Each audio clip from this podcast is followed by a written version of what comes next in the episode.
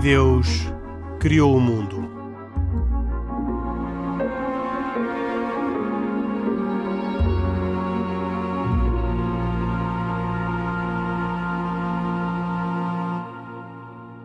Boa noite. E Deus criou o mundo, programa semanal da autoria com produção de Carlos Quevedo e os cuidados técnicos de João Carrasco. Nós estamos aqui todas as semanas para comentar assuntos uh, da atualidade na perspectiva das religiões ou para falar sobre, sobre temas das várias religiões que interessam uh, àqueles, particularmente, que estão mais longe do fenómeno religioso.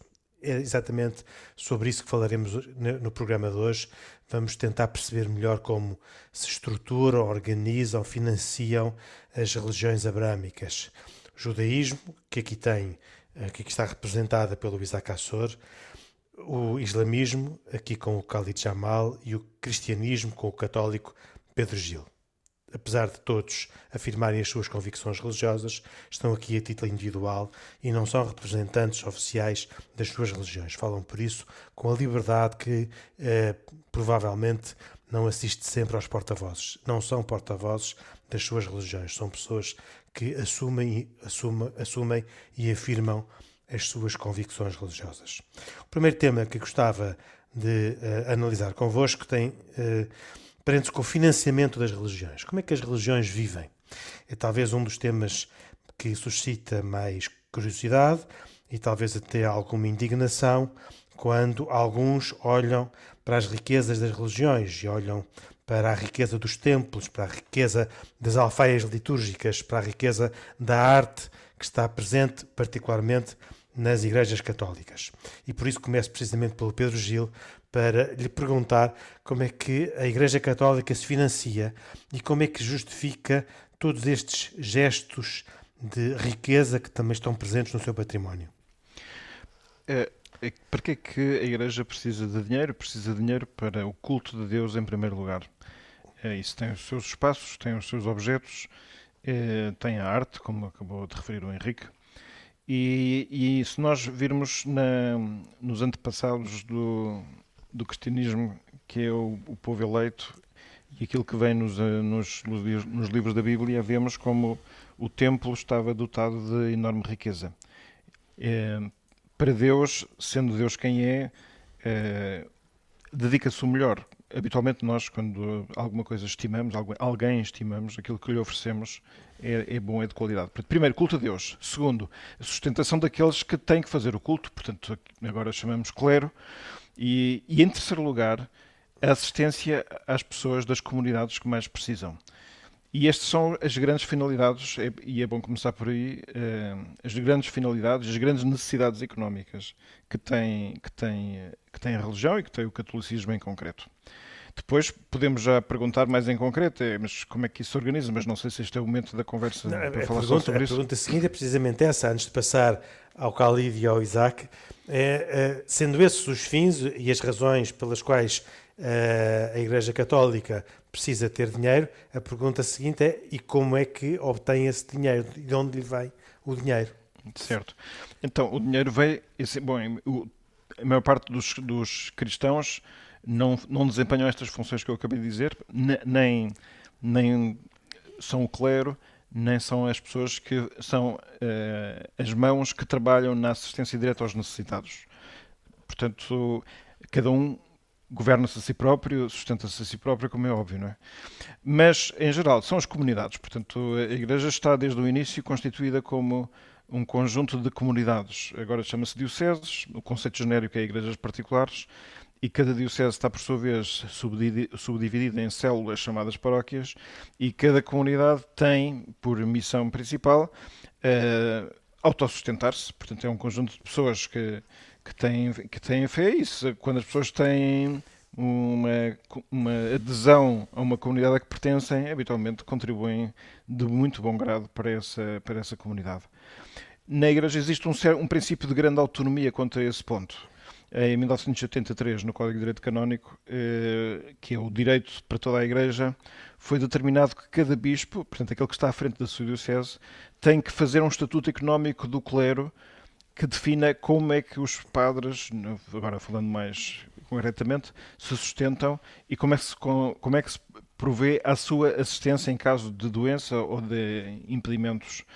E isso está estabelecido eh, conforme as dioceses. Se pensarmos, por exemplo, em Portugal, não existe uma resposta uh, unificada para dizer como é que a Igreja em Portugal se, se, organiza, porque existem 21 dioceses, 20 dioceses mais o ordinariato militar, e cada diocese tem o seu modo de se auto-organizar. Depois, se tiver interesse, eu poderei falar sobre, mais em concreto sobre o caso que eu estudei melhor para, para poder ter esta conversa convosco. Eu só não percebi foi uh, uh, como é que, uh, ou se me distraí na resposta, julgo que não, como é que um, ehm, se engariam concretamente os dinheiros, porque é nas caixas das esmolas, é nas missas, é nos ofertórios, é, há, há uma contribuição que os católicos devam dar para anual ou o que seja para sustento da, da, da sua, da sua religião? Sim, na, na, na, vida prática, aquilo que acontece é as pessoas, quando participam na missa, há um ofertório e é nesse ofertório que deixam as suas, as suas, seus donativos. Não quer dizer que não se possam fazer de outras maneiras, a pessoa pode enviar, fazer transferências, débitos diretos, transferências Alguma regulares. Alguma obrigação de, de, de valores ou de percentagens que os católicos devam dar para o sustento da sua igreja? Não, não há. Existe um dever estrito, até um dever religioso, de contribuir para as despesas do culto. E, e às vezes acontece que, que, esse dever está um pouco esquecido. Isso é o dízimo? Não, não, não existe o dízimo. O dízimo seria a décima parte de um rendimento, mas não, não existe, eu, pelo menos eu não conheço nenhuma referência a qualquer tipo de orientação desse tipo. Portanto, cada pessoa tem que avaliar conforme as suas, as suas possibilidades e também, no fundo, em função do lugar que a fé ocupa na sua vida. Khalid Jamal, nos muçulmanos, como é que uh, sustentam uh, a mesquita, os imãs uh, e todo, todo o funcionamento da, da, sua, da sua religião? Bom, no nosso caso, Henrique, a resposta é simples. A sustentação, digamos assim, do ponto de vista financeiro de todas as mesquitas e locais de culto em Portugal, e penso que a regra, diria com alguma segurança na Europa, é essencialmente a caridade. Ou seja, bem sei que esta palavra é um bocadinho controversa, mas na realidade todos os muçulmanos são sempre sugestionados a, praticar a caridade. Seja aquela que é compulsória por conta dos 2,75% que se chama zakat, que é um tributo ou, um, ou dízima numa, num termo também um pouco impopular uh, recentemente e que um, eh, de facto é obrigatório, não é? Mas atenção que esta caridade que é, que é, que é compulsória, obrigatória, ou enfim, mais, mais, mais rígida, um, daí não pode ser destinada, por exemplo, ao pagamento de, dos, dos, dos, eh, dos, salários dos imãs e por aí fora, e mesmo à organização da mesquita.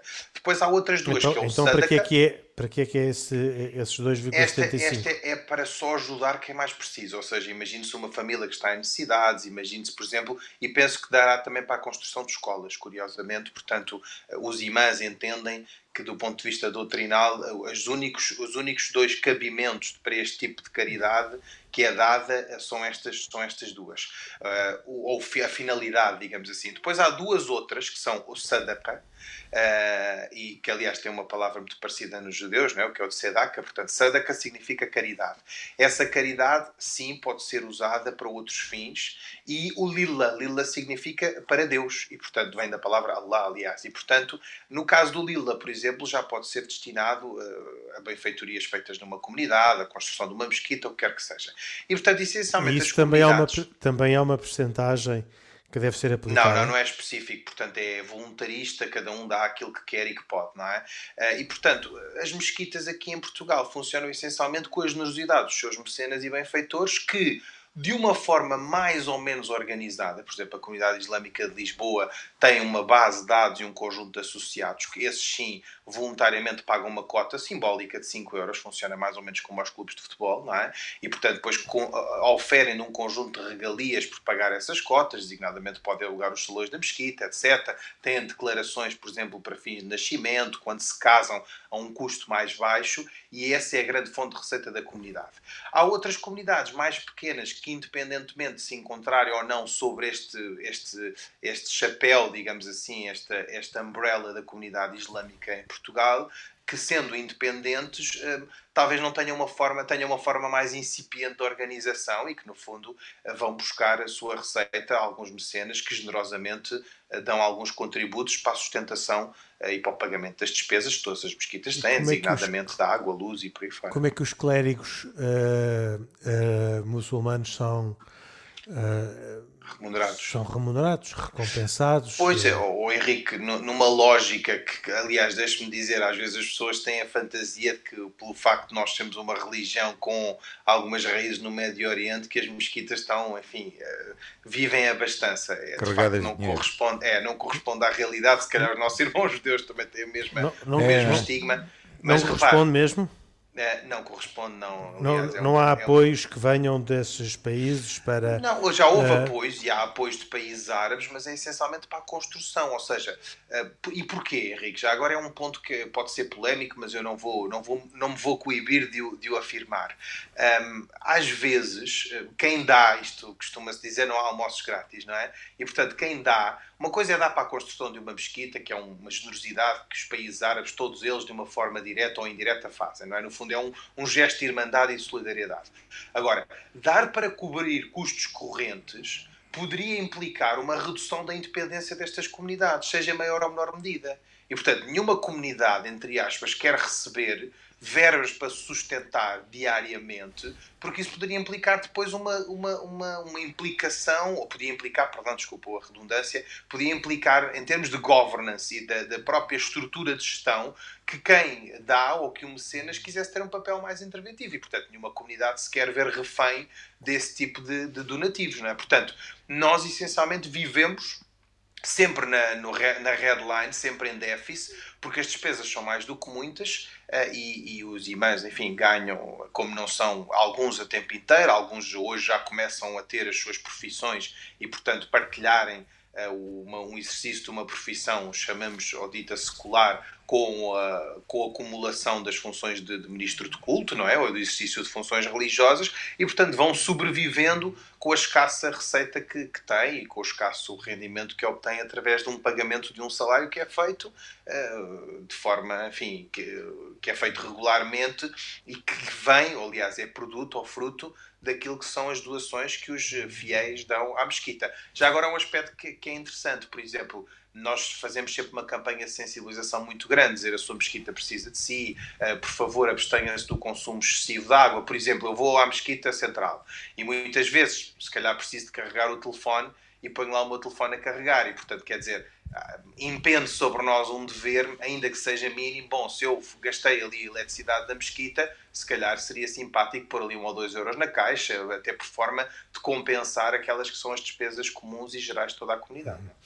Isaac Assor, no, no judaísmo, como é, que, como é que é assegurado o financiamento do funcionamento da, da religião?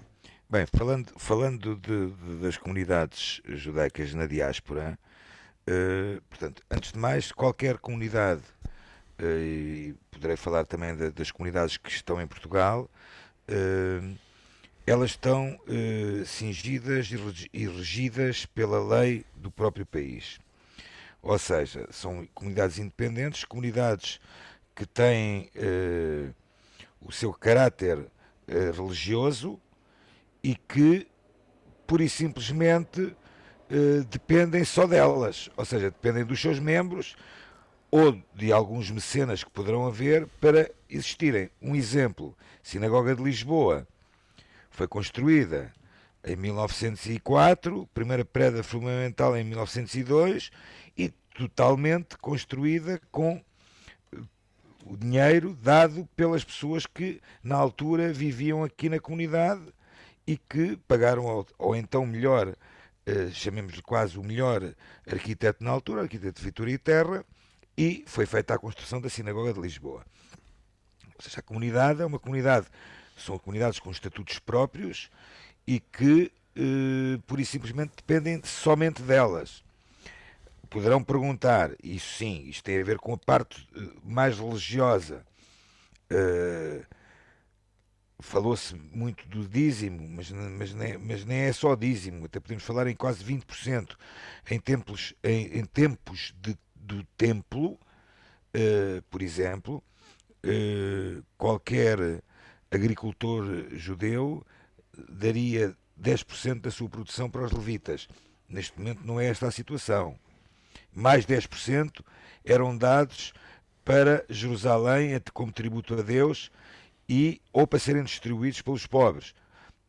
Portanto, isto tem a ver muito com a condição individual de cada um de, de nós. As pessoas são inscritas dentro das comunidades e depois fazem, fazem as suas contribuições mensais ou então no dia que vão, uh, por exemplo, a um culto religioso em que podem fazer também as suas ofertas, por assim dizer, a Deus. Uh, a Deus e que são, no fundo, para garantir o, o, o funcionamento de uma, de, uma, de uma sinagoga, de uma estrutura, uh, chamemos-lhe religiosa, que é o facto de haver um rabino, ou haver, inclusive, um, chamemos um chamás, que traduz como um sacristão na sinagoga, alguém que também tome conta destas coisas. Uh, esta é a forma que, esta forma que, que as comunidades são, são, são regidas. Hoje assim em dizer. dia, a comunidade de Lisboa à qual o Isaac pertence, uh, como é que financia uh, o seu financiamento, o seu funcionamento e particularmente o, o rabino Estou, e através... aqueles que desempenham funções em favor da comunidade? Através claramente de, de, dos seus membros, das pessoas que são inscritas, que estão inscritas na comunidade e que têm, que fazem um pagamento uh, de X mensal à comunidade, uh, e, e, ou então, havendo, havendo então alguma contribuição uh, excepcional de algum, de algum membro da comunidade ou não que queira participar nesta, nesta obra de manter uma comunidade e uma sinagoga a funcionar. Os atos dúvida. religiosos na, no judaísmo são pagos? Não. Os atos religiosos não são pagos, o que são sim. Estamos a falar de atos religiosos, eh, chamemos regulares, por assim dizer. Imagine, imagine eh, um outro exemplo eh, que é alguém que não é membro de determinada comunidade, pretende celebrar o seu casamento nessa sinagoga que não é a sinagoga do seu, chamemos de, de, de, da sua, da, sua, da sua origem, por assim dizer. Aí sim vai ter que fazer uma contribuição também. Uh, agora, não, ninguém, ninguém é cobrado por entrar dentro de uma sinagoga. Não, eu digo, uh, se fosse às cerimónias de sábado, se uh, essa cerimónia de sábado podia, de alguma forma, ter um, um, Nessa uma obrigação de, de, contribuição económica. Não tenho uma contribuição fixa, por assim dizer, obrigatória. O que sim acontece isto tem a ver tudo com louvor a Deus, porque todo, todas estas contribuições. Se houver um casamento, na, uh, um casamento uh, na, na, na, sinagoga, não, não há nenhum pagamento, não há.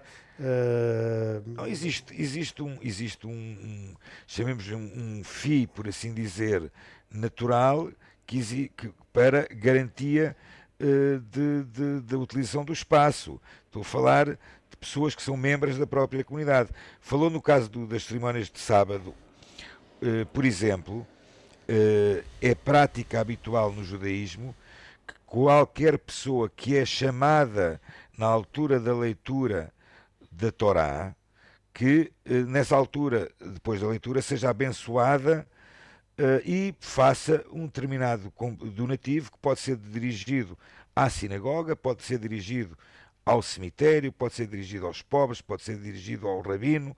Eh, portanto, as pessoas fazem estas contribuições por, por, por sua livre e espontânea vontade. Eh, ao contrário, eh, o, o, o Khalid falou há pouco de uma palavra parecida, e é verdade, é parecida, de Sedaká. Sedaká, no judaísmo, não é simplesmente uma caridade é mais que, eh, que uma caridade, é, é, é, algo de justiça também. Eh, portanto, a Tzedakah não é bem o exemplo dado às pessoas e aos membros que fazem estas contribuições, chamemos-lhe periódicas às comunidades. Tzedakah será algo extra, por assim dizer, em que a pessoa decide, por algum motivo, seja qual, é, qual, qual for, uh, fazer a determinada contribuição com um determinado fundo, o objetivo, por assim dizer. Khalid Jamal, e no, no islamismo há, há pagamento relativamente aos atos religiosos? Oh, Henrique, eu vou usar uma expressão que é constitucional, na medida em que, quando se diz, por exemplo, o ensino é tendencialmente gratuito. Aqui também, quer dizer, o princípio é ninguém, para se casar na comunidade islâmica de Lisboa, que no fundo é a comunidade que representa maioritariamente os interesses daqueles que professam a religião islâmica em Portugal, pode ter de pagar uma taxa ou o que quer que seja para se casar. E, portanto, historicamente ninguém pagou, e pessoas que às vezes revelam, imagine-se, por exemplo, que não têm qualquer posse, ou que não têm rendimentos, ou que os rendimentos são insuficientes, ah, é pagam absolutamente zero. Agora, claro, há uma, uma, uma, taxa administrativa, que é uma coisa de lana caprina, diria, não é? Portanto, estamos a falar 10, 20 euros, quer dizer, um valor quase inexpressivo, que, que, justifica quase a impressão do papel, quer dizer, os trabalhos que os serviços administrativos da comunidade têm para qualquer ato jurídico, designadamente a questão do casamento. Eh, nós, para darmos um nome islâmico árabe a qualquer criança, que carece, antes do Instituto de Registros, tem um conjunto de nomes, ou uma grafia e um conjunto de nomes que são reconhecidos pela ordem jurídica portuguesa, não é? Mas, eh, e, pelo, e pelo registro civil. Mas previamente a isso, ou para suportar, no fundo, eh, a existência desse nome, a comunidade tem por regra passar uma declaração dizendo que o nome Khalid, por exemplo, é um nome que uh, tem origem, digamos assim, ou é um vocábulo de origem árabe. E, portanto, a comunidade também cobra um valor, como disse, simbólico uh, para, para, para prestar este tipo de serviços, não é? Eh, Pedro Gil, e no catolicismo há pagamento dos atos religiosos e litúrgicos? Vamos fazer uma distinção. Uh, existem atos eh, de administrativos que são de secretaria, como foi aqui acabado de referir, portanto, uh, associado à prática de alguns atos, e todos eles estão valores uh, simbólicos, e acredito que a política das paróquias seja para pessoas que estão em estado de necessidade. Isso não, não entra. Outra coisa diferente, porque essa é uma prática que é muito conhecida aqui em Portugal, certamente, é que, por exemplo, quando a pessoa quer eh, pedir que se celebre uma missa por uma intenção, portanto, é que se renove o mesmo sacrifício de Cristo na cruz, tendo em conta uma particular necessidade de uma pessoa. Então, existe uma prática muito antiga que recua ao século VII, que é que o próprio participa nesse sacrifício. Este, isto tem origem, mais uma vez, no, no Antigo Testamento, porque as pessoas, quando iam oferecer Exatamente. ao templo um sacrifício de, de, comunhão ou de reparação pelos pecados, levavam consigo o animal que era oferecido. Uh, neste momento, esses sacrifícios todos, na visão cristã, foram substituídos pelo sacrifício definitivo de Cristo, que, além disso, não exige levar nenhum objeto para sacrificar. Mas, no fundo, a pessoa mete-se lá ela própria com os seus bens e, portanto, eu sugiro às pessoas que ofereçam uma esmola para esse sacrifício. Chama-se estipêndio e uh, quem não puder. É, é, apenas uma sugestão que se faz às pessoas, não é um preço da missa. Aliás, o Papa tem muito frisado esse ponto. Os sacramentos, que são os atos sagrados onde Deus está presente e atua para curar e ajudar as pessoas, não, não, não são atos que se possam vender, não, não têm preço. É, é valiosíssimo e, além disso, não Portanto, esse contributo, que é um contributo cujo valor sugerido para as dioceses que se situam na área de, de jurisdição do, do Patriarcado de Lisboa é de 10 euros, mas como digo, qualquer pessoa pode dar mais ou pode dar menos. Claro. E depois outro ponto que é, é um valor dado exclusivamente para o sacerdote precisamente por causa desse seu caráter sagrado.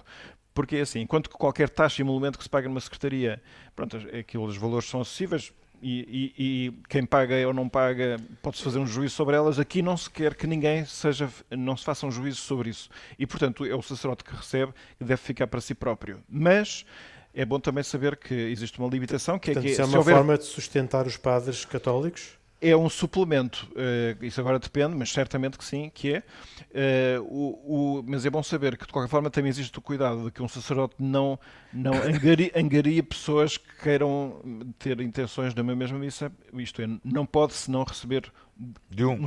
o valor o equivalente a um só estipêndio por missa.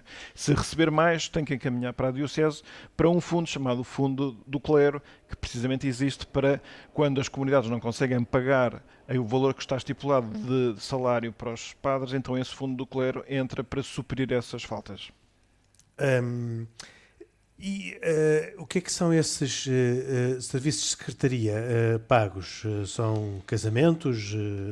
são Bom, eu não tenho experiência suficiente, mas acredito que sejam uh, os serviços referentes ao, aos certificados de batismo, ao registro de batismo, uh, a transcrição do casamento para o registro civil, enfim, coisas associadas a isso. Imagino, mas eu já estou aqui naquela zona em que estou a fazer suposições. Já agora há aqui um aspecto interessante, Henrique, também é uma, é uma forma simpática de nós sugerirmos. Uh, enfim, aquilo que as nossas religiões ensinam, não é?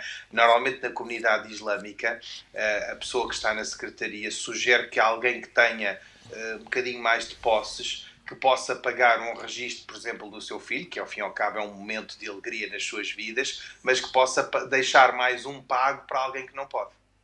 E, portanto, eh, acontece muitas vezes as pessoas neste momento de júbilo dizerem: Bom, então eu estou a casar-me, aquilo estamos a falar de um custo baixo, como disse, residual, que não supera nunca os 60, 70 euros, estou a falar do máximo possível, não é? E a pessoa diz: Bom, eu estou alegre, tenho até possibilidades, pago um, deixo mais um pago para alguém que uh, recorra aos serviços da comunidade uh, em situação de especial carência que não possa, ao fim e ao cabo, suportar esse, esse ato. Não é? E em termos de impostos, Khalid, uh, como é que são os impostos que a sua religião paga? Está sujeita a impostos ou, ou está isenta de impostos? Está a falar da conformação da comunidade religiosa ou está a falar de, de, dos impostos que os fiéis supostamente não, não, não, não, não. Os fiéis, os fiéis são os fiéis. Eu estou, a falar, estou a falar da mesquita, estou a falar da, da vida da religião. Bom, eh, a, a, comunidade islâmica, segundo sei, eh, está isenta de alguns impostos, não de todos, porque sendo uma comunidade sem fim lucrativo, por exemplo, não pode praticar atos de comércio. Ou seja, imagine-se, imagine-se que, e isto às vezes é um problema para nós, porque imagine-se, por exemplo, nós às vezes temos iniciativas meritórias de alguns dos jovens da comunidade, da sociedade civil, que dizem assim: bom, seria interessante, como forma de angariação de receitas para a comunidade, nós podemos vender uns crachás ou podemos vender uns ímãs. Bom, é uma chatice porque a comunidade não pode passar uma fatura e, portanto, não pode ter fim lucrativo. A única receita da comunidade é única e exclusivamente produto das cotas dos seus associados. Ou então doações que são feitas. Portanto, a comunidade pode passar um recibo a dizer assim: o Henrique Mota doou 10 euros à comunidade. Esses 10 euros, evidentemente, podem ser destinados não é, à compra, compra, digamos assim, encapotada, chamemos-lhe assim, de, uma, de um crachá ou de um qualquer acessório que a comunidade possa vender. Portanto, vamos lá ver, em bom rigor, como não estamos a falar de, de, verbas de grande valor, não é? As próprias autoridades, o fisco, a autoridade tributária, etc., têm sido sempre cooperantes nessa matéria, porque são comunidades sem fins lucrativos e que não têm, enfim, pagamento de, de impostos nessa medida. Agora, todos os outros impostos, designadamente, estão, está isenta de IMI também, uh, em todos aqueles que são os, uh, o património da comunidade. O caso da Mesquita Central não é património, porque, como sabemos, é um direito de superfície da Câmara de Lisboa, mas que foi cedido à comunidade num, num, período longo, mas qualquer fração que possa ter eh, está isenta de mim. Mas, por exemplo, há outros impostos como o rendimento, a, a segurança social, todos esses impostos que estão afetos, por exemplo, aos colaboradores, paga como qualquer outra entidade. Não é? e, aí não, aí não tem e na sinagoga, Isaac? Como... A sinagoga paga impostos, os judeus, a, a, a, religião judaica paga impostos, não, não os judeus que integram a, a congregação, mas uh, a religião, a estrutura. Oh, Henrique, existe uma lei da liberdade religiosa que foi aprovada pela, pela Assembleia da República e que eh, diz claramente eh, tudo, tudo sobre a situação de, de, impostos em relação às comunidades, às comunidades religiosas que são uh, uh, organizadas e que tenham, e que tenham determinado tempo de, de, de, vida, por assim dizer, no nosso país. Uh, agora, existem, existem impostos que a comunidade, a comunidades, tirando a comunidade católica, cristã, continuam, nós não temos, não existe uma concordata, por exemplo, ou seja, eh, o acordo que existe entre a Igreja Católica e o Vaticano, a Igreja Católica Portuguesa e o Vaticano, eh, não é exatamente igual àquela que tem o judaísmo em Portugal e o islamismo. Isso claramente. Sim, nessa é. medida, de facto, nós não, não poderíamos eventualmente ter isso, mas não, não, não gozamos do mesmo, poderia, de conjunto de privilégios que a Igreja poderia, Poderias, quer dizer, poderias, vamos lá ver, eh, quer dizer, este acordo... Ah, do ponto de vista teórico, não sei se... Ah, sim, no ponto de vista teórico, porque, porque uh, uh, a comunidade, as comunidades judaicas, uh, particularmente a portuguesa, falamos, por exemplo, imaginem uma contribuição que é feita por um fiel à comunidade. É sim, senhor. O fiel vai ter uma benesse social, uma benesse fiscal sobre, sobre, essa, sobre, essa, sobre essa contribuição, inclusive pela sua própria cota, por assim dizer. Agora, a comunidade em si. Uh, eu penso que eu, eu, eu, eu sou um pouco, muito, não é um pouco, sou demasiado leigo nesse, nesse aspecto, mas eu parece-me que eh, a comunidades eh, religiosas, tirando a comunidade católica cristã, eh, Pedro Gil, a Igreja não, Católica paga impostos? Portanto, relativamente aos atos que são de natureza estritamente religiosa, não existe tributação. Se, se, uma comunidade fizer uma venda ou organizar uns, ou prestar uns serviços que não sejam de natureza religiosa, aplicam-se os impostos normais. Mesmo os ministros do, do, do, clero, em relação ao seu próprio sustento, sobre, esse, sobre aquilo que recebem, incide taxa de, de segurança social e também faz a retenção na fonte de IRS. Mas, e, portanto, mas IVA não. IVA não. O IVA só na prestação de serviços que não forem da natureza religiosa. Então, se, uma, se, uma igreja, se uma paróquia tiver uma livraria, se vender, se vender livros não paga IVA?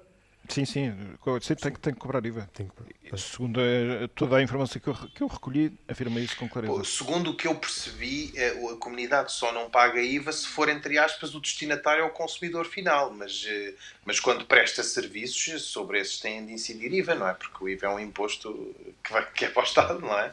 Ou que é arrecadado, sim. no fundo, nós, qualquer prestador Todos os impostos são para o Estado. Sim, tem razão, peço desculpa, mas isto sim, parece sim. uma aula de direito, Henrique. mas, mas de facto é verdade. O seu, professor Henrique tem razão. Eu, eu, pergunto, pergunto a todos como é que estão, uh, mudando de assunto, porque já falámos muito tempo de dinheiro uh, e, e, quase que até parece mal. mas agora gostava, gostava de, de falar sobre a organização e talvez comece pela pelo Pedro Gil, porque é aquela organização, a hierarquia eclesiástica católica, nos permitirá depois criar a plasticidade para explicar uh, o, que, uh, o, modo de organização no, no Islão e na, uh, na mesquita e na, e na sinagoga. Pedro Gil, como é que está organizada a estrutura da, da Igreja Católica? Já há bocado o Pedro falou das dioceses e das paróquias e, e os bispos e os padres e, portanto, gostava que uh, uh, nos ajudasse a nós e a quem nos ouve a perceber como é que é este modelo de organização. É uma pirâmide que, que está montada e que tem uma que vai desde a base até, até ao topo. Pronto. Eu, eu acho que é, é preciso recuar só até ao Evangelho e saber que Jesus, na última ceia, disse aos 12, que eram só 11, melhor, 12, depois houve um que se embora, uh, disse-lhes que fazei isto em memória de mim. Portanto, ele, ele deu-lhes poder para fazer atos sagrados e instituiu, portanto, o novo sacerdócio. E são eles, eh, o, os, o, no caso, os apóstolos, que agora se chamam bispos, que têm a missão de santificar, governar e ensinar um padre e um diácono então, os bispos, são níveis inferiores. Bispos, oh, desculpe, Pedro Gil. Os bispos são, uh, estão ao nível dos apóstolos? Sim, completamente.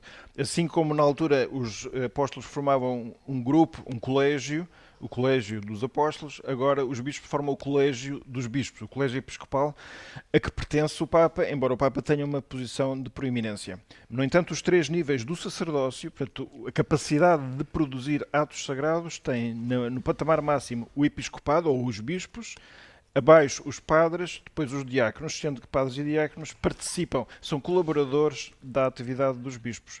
E essencialmente a hierarquia da Igreja é isto embora o Papa tenha, como é um bispo que tem o bispo da, da, cidade de Roma, onde morreu o primeiro Papa Pedro e sucessor do primeiro Papa Pedro, eh, tem um poder eh, muito especial na Igreja, porque tem um poder imediato sobre toda a Igreja e tudo o que acontece.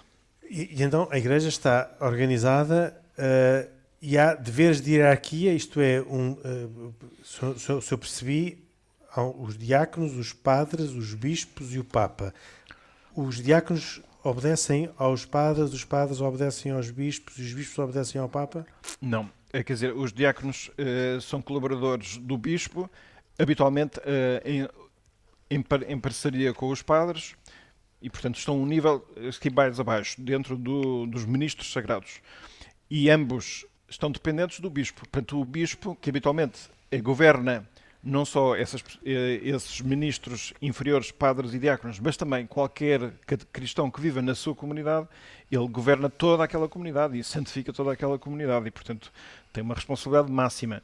Portanto, e, os padres e os diáconos reportam aos bispos. Reportam aos bispos, exatamente. E não, de, e não, não há nunca um padre sem um bispo que esteja ligado. Portanto, não existe um padre apátrida nesse uh, sentido. E os bispos respondem ao Papa? Perante o Papa? São, então, são subordinados do Papa? Os bispos são, tal como o Papa, são bispos. Portanto, o Papa também é bispo, é o bispo de Roma. Não, não podemos esquecer. Simplesmente a missão do bispo de Roma é não só governar a sua diocese de Roma, que ele também tem uma diocese, habitualmente fala através de um, de um substituto, um vigário, chama-se assim, mas tem a responsabilidade de toda a Igreja Universal. Pronto. E, e, nesse sentido articula muito com os bispos e muitas vezes tem capacidade de jurisdição, isto é, de dizer o que é, que é de direito e de justiça para ser cumprido. E, portanto, no fundo, em muitas matérias, os bispos devem obediência ao Papa, claro. Noutras há, não é necessário. E há matérias em que não devem obediência ao Papa? E há matérias em bom, toda, toda a sua vida pessoal, serem do Benfica, por exemplo, é, é claramente uma opção. Mas na, nas matérias religiosas, claro, na, na, questão de fé e dos, dos, sacramentos, certamente. Mas depois, quanto à, à atuação dentro da da sua diocese, quem é que, não, que para, quem é que deve ir para ali, qual é que não, enfim, há uma série de decisões que evidentemente são da competência do bispo. É? Isso tudo depois é o direito canónico que vai tentando fazer uma clarificação de como é que tudo isso funciona. E os católicos? Eh, vejamos, o Pedro Gil eh, deve obediência a um diácono e a um padre, ou, ou deve obediência a um bispo, ou, ou, ou, provavelmente ao Papa não, porque se o bispo não deve obediência ao Papa, o não, Pedro Gil também claro, não. Eu não disse que o bispo não devesse obediência ao Papa, eu disse que há matérias em que o bispo não, bispo não tem que obedecer matérias, ao Papa, mas, mas, há muitas, mas há muitas em que sim, certamente. Uh, depois, o, quer dizer, um, um batizado assume uma série de deveres, não é? Deveres de fidelidade para com a sua fé, dever de prática de sacramentos, são uma série de obrigações, não é? E, portanto, integra-se dentro de uma... Um batizado sempre se integra dentro de uma igreja. E, portanto, fica sempre sujeito à jurisdição do bispo, claro. E, portanto, Sim. deve do, obediência também ao do, bispo. E de um padre também? O, o, padre, só na medida em que participa, é colaborador do bispo. Mas o, o padre não tem nenhum poder próprio que seja autónomo do bispo. E, portanto, portanto não, há, não, há, nada que possa mandar que o bispo não conheça ou não possa ser recurso de alguma maneira, não é? Ah, portanto, um, um, o Pedro Gil não tem um padre a quem não, não, tenha Que, que obedecer. E o Pedro Gil e os, os cristãos. Os cristãos, os cristãos em geral.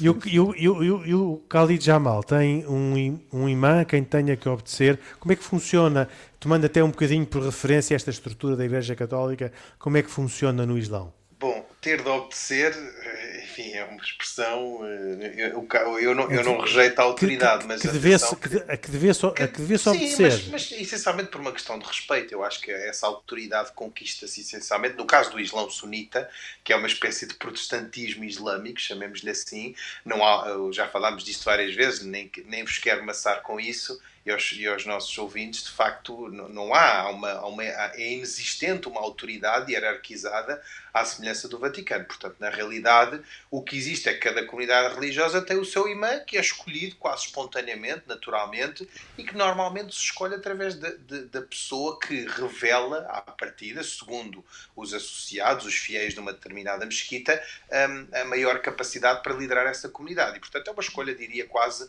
natural e espontânea por parte dos seus membros Um, oh Henrique, qualquer comparação com a Igreja Católica, neste caso, é difícil, vou-lhe dizer porquê. Porque uh, eu tinha de romper com isto tudo, quer dizer, no, no Islão sunita não há nada disto, ou seja, um, mesmo nos países de maioria islâmica, é o caso de Portugal, estamos a falar de uma comunidade pequenina, com cerca de 70 mil membros, não é?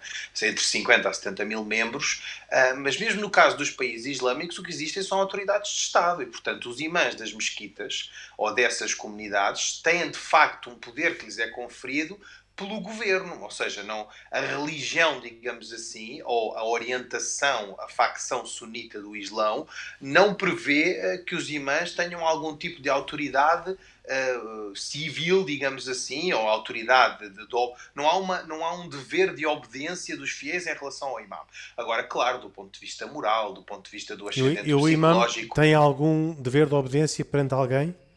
Olha, em bom rigor tem, porque, por exemplo, se o imã depende muito da configuração da comunidade, mas se o imã, há pouco falávamos do imã ser assalariado, não é? Ou melhor, ter uma remuneração assalariada, parece que estou a desmerecer o imã, não é? Eh, se o imã tem uma remuneração prevista, em bom rigor e segundo a lei há de ter um contrato de trabalho. E portanto nessa medida tendo um contrato de trabalho ainda que seja um funcionário de alta patente digamos assim e que do ponto de vista religioso não esteja restringido por uma comunidade do ponto de vista laboral em termos de horas de trabalho em termos de cumprimento de determinadas regras etc aí sim está vinculado em princípio à direção de uma comunidade não é? Portanto tem obrigações de responder uh, quando a comunidade, na sua, representada pela sua direção, digamos assim, eh, lhe pede contas, não é? Chamemos e assim. no caso dos vossos irmãos xiitas, eh, há alguma eh, relação de hierarquia dos imãs com é alguma outra diferente. instância? Eu, é completamente diferente, têm de facto uma estrutura uh, piramidal. Uh, eu uh, gosto particularmente de referenciar o exemplo do, do Aga Khan, a Sua Alteza o onde de facto os muçulmanos Shia e Ismaili de facto têm uma estrutura muito semelhante àquilo que o Pedro Gil falava, não é? Portanto, existe a figura de Sua Alteza o Aga que eles acreditam ser descendente do profeta Muhammad, e que portanto tem não só uma autoridade moral, como depois uh, tem uma autoridade uh, civil, também civil, na, na, medida da conformação da própria comunidade, não é? Porque é equiparado a um, um chefe de Estado, embora não tenha propriamente uma circunscrição territorial. Mas, de facto, depois há uma série de jurisdições destas comunidades ismaelitas espalhadas em todo o mundo, não é? Ou com maior enfoque em alguns países aqui da Europa e da zona do, uh, do Uzbequistão, do Azerbaijão, etc. E que, de facto, funcionam nessa estrutura hierárquica, ou seja, aí os, o presidente da comunidade ou da jurisdição portuguesa responde uh, a alguém que é um representante do HK em Portugal e que depois, por sua vez, enfim, sobe na hierarquia até chegar ao, ao, ao HK. E no judaísmo, Isaac Assor, como é que é esta organização? Os rabinos dependem. Uh, tem, há uma hierarquia de rabinos? Não. Não, não existe essa, essa hierarquia. Então porquê é que se fala do grande rabino de Jerusalém como se fosse um rabino mais rabino do que os outros? Pronto, isso é uma coisa, isso é um, é um tema demasiado controverso uh, e relativamente recente e que não tem nada uh, a ver com, com, com uma hierarquização no judaísmo. Se falarmos Mas, de hierarquia no judaísmo, então aí poderia falar de outras, de outras hierarquias. E estas sim são, são mencionadas na Torá que tem a ver com os Kohanim, ou seja, os sacerdotes do templo, que esses sim tinham determinadas uh, funções uh, no dia a dia judaico. Deveria, poderia falar também dos, na tribo dos levitas, os Leviim, que eram os assistentes do, dos sacerdotes.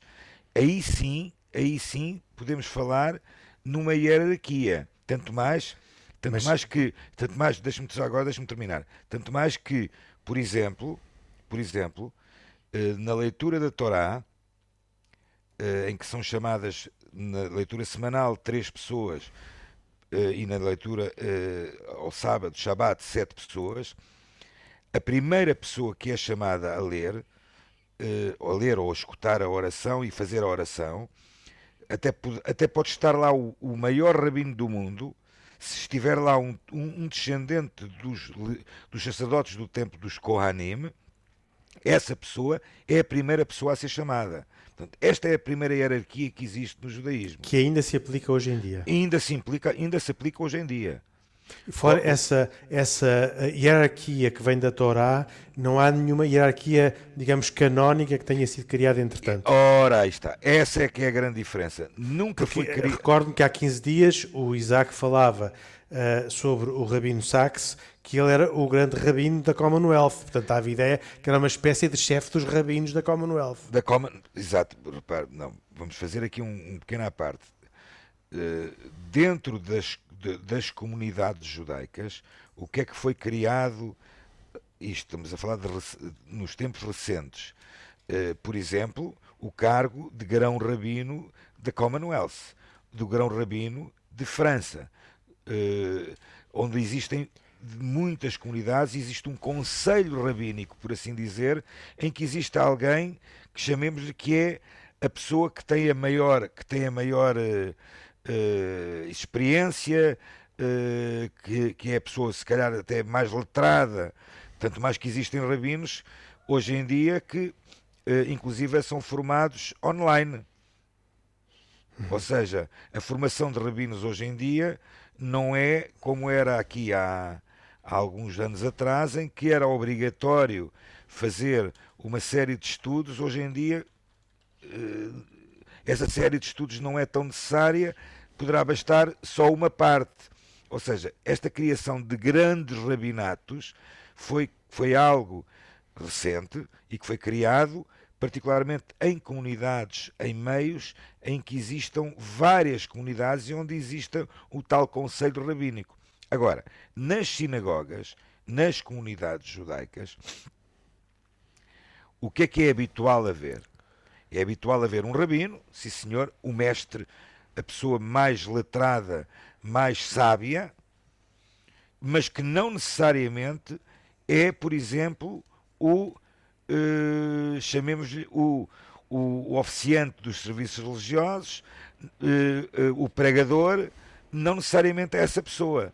Portanto, no judaísmo, a, a, a, grande, a grande diferença que existe e que e que tem criado muita celeuma ultimamente, particularmente com o Estado de Israel, eh, é uma, uma quase que vaticanização do judaísmo, que é algo que eh, é eh, muito combatido hoje em dia e nos dias de hoje particularmente por rabinos como eram, por exemplo, o rabino Sachs. Olhe, Maimónides Maimónides nunca foi grão-rabino. Não foi grão-rabino de lado nenhum. Era um grande sábio. Eh, pois é, que eu tinha aqui uma pergunta. Não, desculpa, oh, Khalid, eh, não, ah, não, não, não, podemos, o tempo terminou. eu, eu gostava muito de continuar, tínhamos todos muitas perguntas ainda para fazer. Talvez voltemos ao tema num próximo programa. Uh, com pena, uh, temos que acabar. Voltamos dois, oito dias para mais uma edição de E Deus Criou o Mundo. Obrigado por terem estado connosco. Até para a semana, se Deus quiser.